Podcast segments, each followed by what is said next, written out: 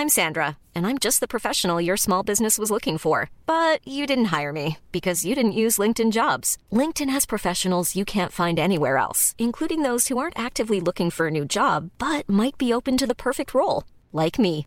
In a given month, over 70% of LinkedIn users don't visit other leading job sites. So if you're not looking on LinkedIn, you'll miss out on great candidates like Sandra. Start hiring professionals like a professional. Post your free job on linkedin.com/people today.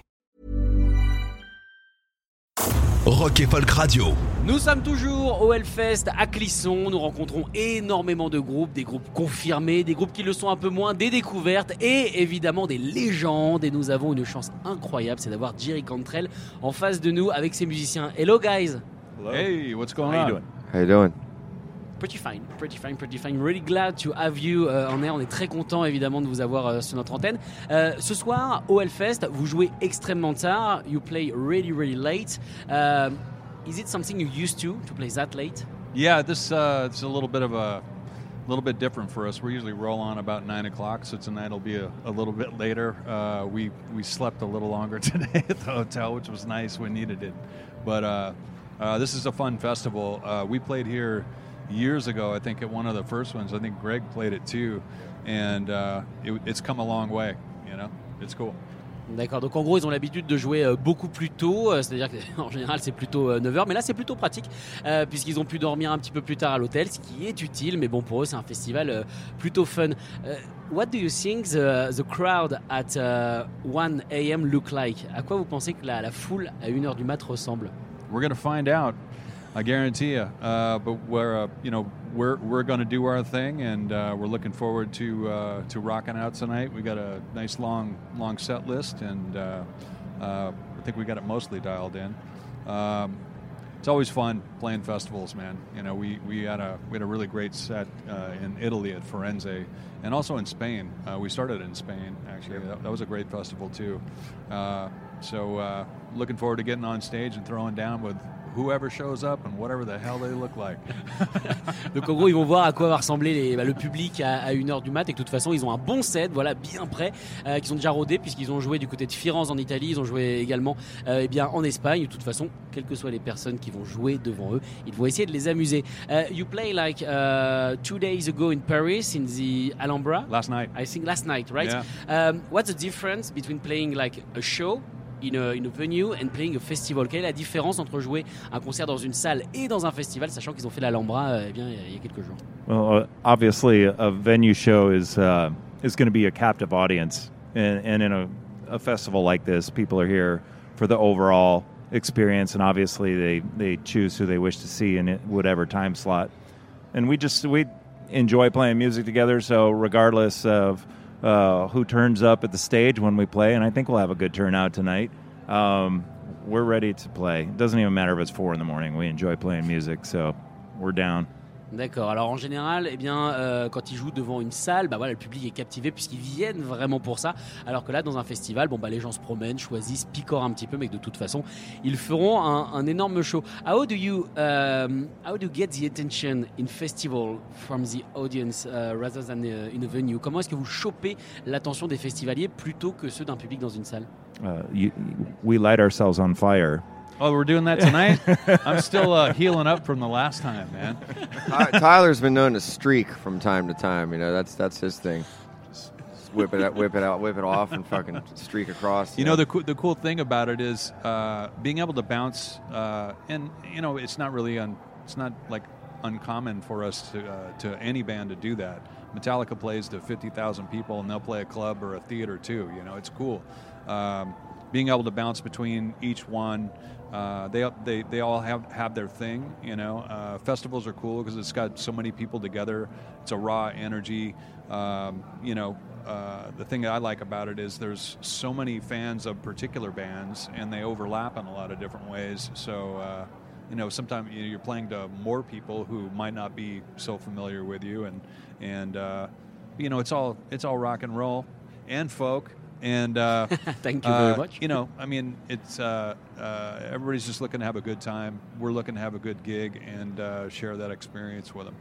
D'accord. Donc, euh, clairement, euh, ils adorent cette ambiance, ils adorent euh, ce public qui, de toute façon, aime à peu près tous les genres. Ils aiment s'amuser. Et il y a une petite promesse ce soir, mais à mon avis, ils vont pas le faire, à savoir, eh bien, s'immoler. Apparemment, Jerry s'est pas forcément remis. Et bien, la dernière fois qu'ils ont fait ça, on espère évidemment que c'est une blague. Don't uh, put yourself on fire, guys. I hope it's a joke. Mm, It's a joke. Ok. we did see a guy. There's a picture on the wall who played this gig, and he looked like he was on fire and singing and playing guitar at the same time. It was pretty, goddamn impressive. Yeah. C'est vrai qu'il y a des photos, on est dans l'espace presse et qu'il y a des photos euh, bien des anciens euh, Hellfest. Et voilà, il y a des, bah, une personne qui a l'air de s'être mis le feu, mais on n'a plus de, de nouvelles de lui. Euh, you come from grunge, and uh, we can see that nowadays young bands like uh, 20 years old, 19 years old are doing grunge again. What do you think about that Qu'est-ce qu'ils pensent bien de la nouvelle scène justement qui se réapproprie le grunge They're doing grunge again. Yeah. Oh, I didn't know that. I, I didn't know we were doing grunge, but that's what they decided to call it.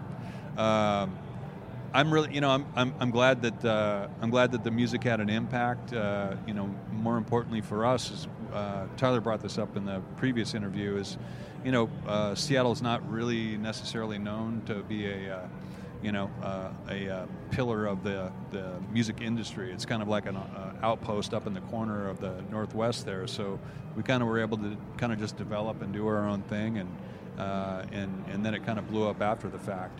Uh, it's just about you know, I mean, there, there was just a lot of really creative people in uh, in that town, and and uh, and we all like to play rock music, and and uh, uh, it's you know you never know, you never know how how uh, you, you can't predict you know where it's going to go or or what kind of impact it, it it's going to have but but looking back at it uh, it seems to have we're going to get on a stage and, and play some of that stuff as well as as well as uh, music that we just made on this new record Brighten which uh, Greg and Tyler and I and others just made and uh, uh, you know it's cool it still remains the same it's just about trying to have a good time try to take a trip with your with your bros and and uh, make some good tunes and and try to coalesce that into a great record. You know, D'accord. Uh, as long as if you operate, and and I always have. This has never changed from the beginning. If if you satisfy what we just what was just explained there, if you're all having a good time and you made the best song and you made the be- best record that you think you can, you've already won. No matter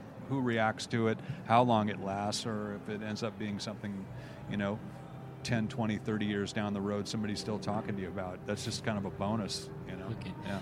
Alors, au- oui, sorry Tyler, you want No, we're we are all completely in the present. D'accord. As much as we look back on on our individual careers, you know, our own experiences along the way, um, it's not a nostalgia mentality. Like we're all on fire, like right now. so uh, we're very excited about uh, about the opportunity to be out playing right now, the new music, and then celebrating a lot of those great songs that uh, that Jerry wrote back in the day. Ok. Alors, ce qu'il nous explique, hein, c'est une très longue réponse, mais voilà, je vais un petit peu euh, résumer.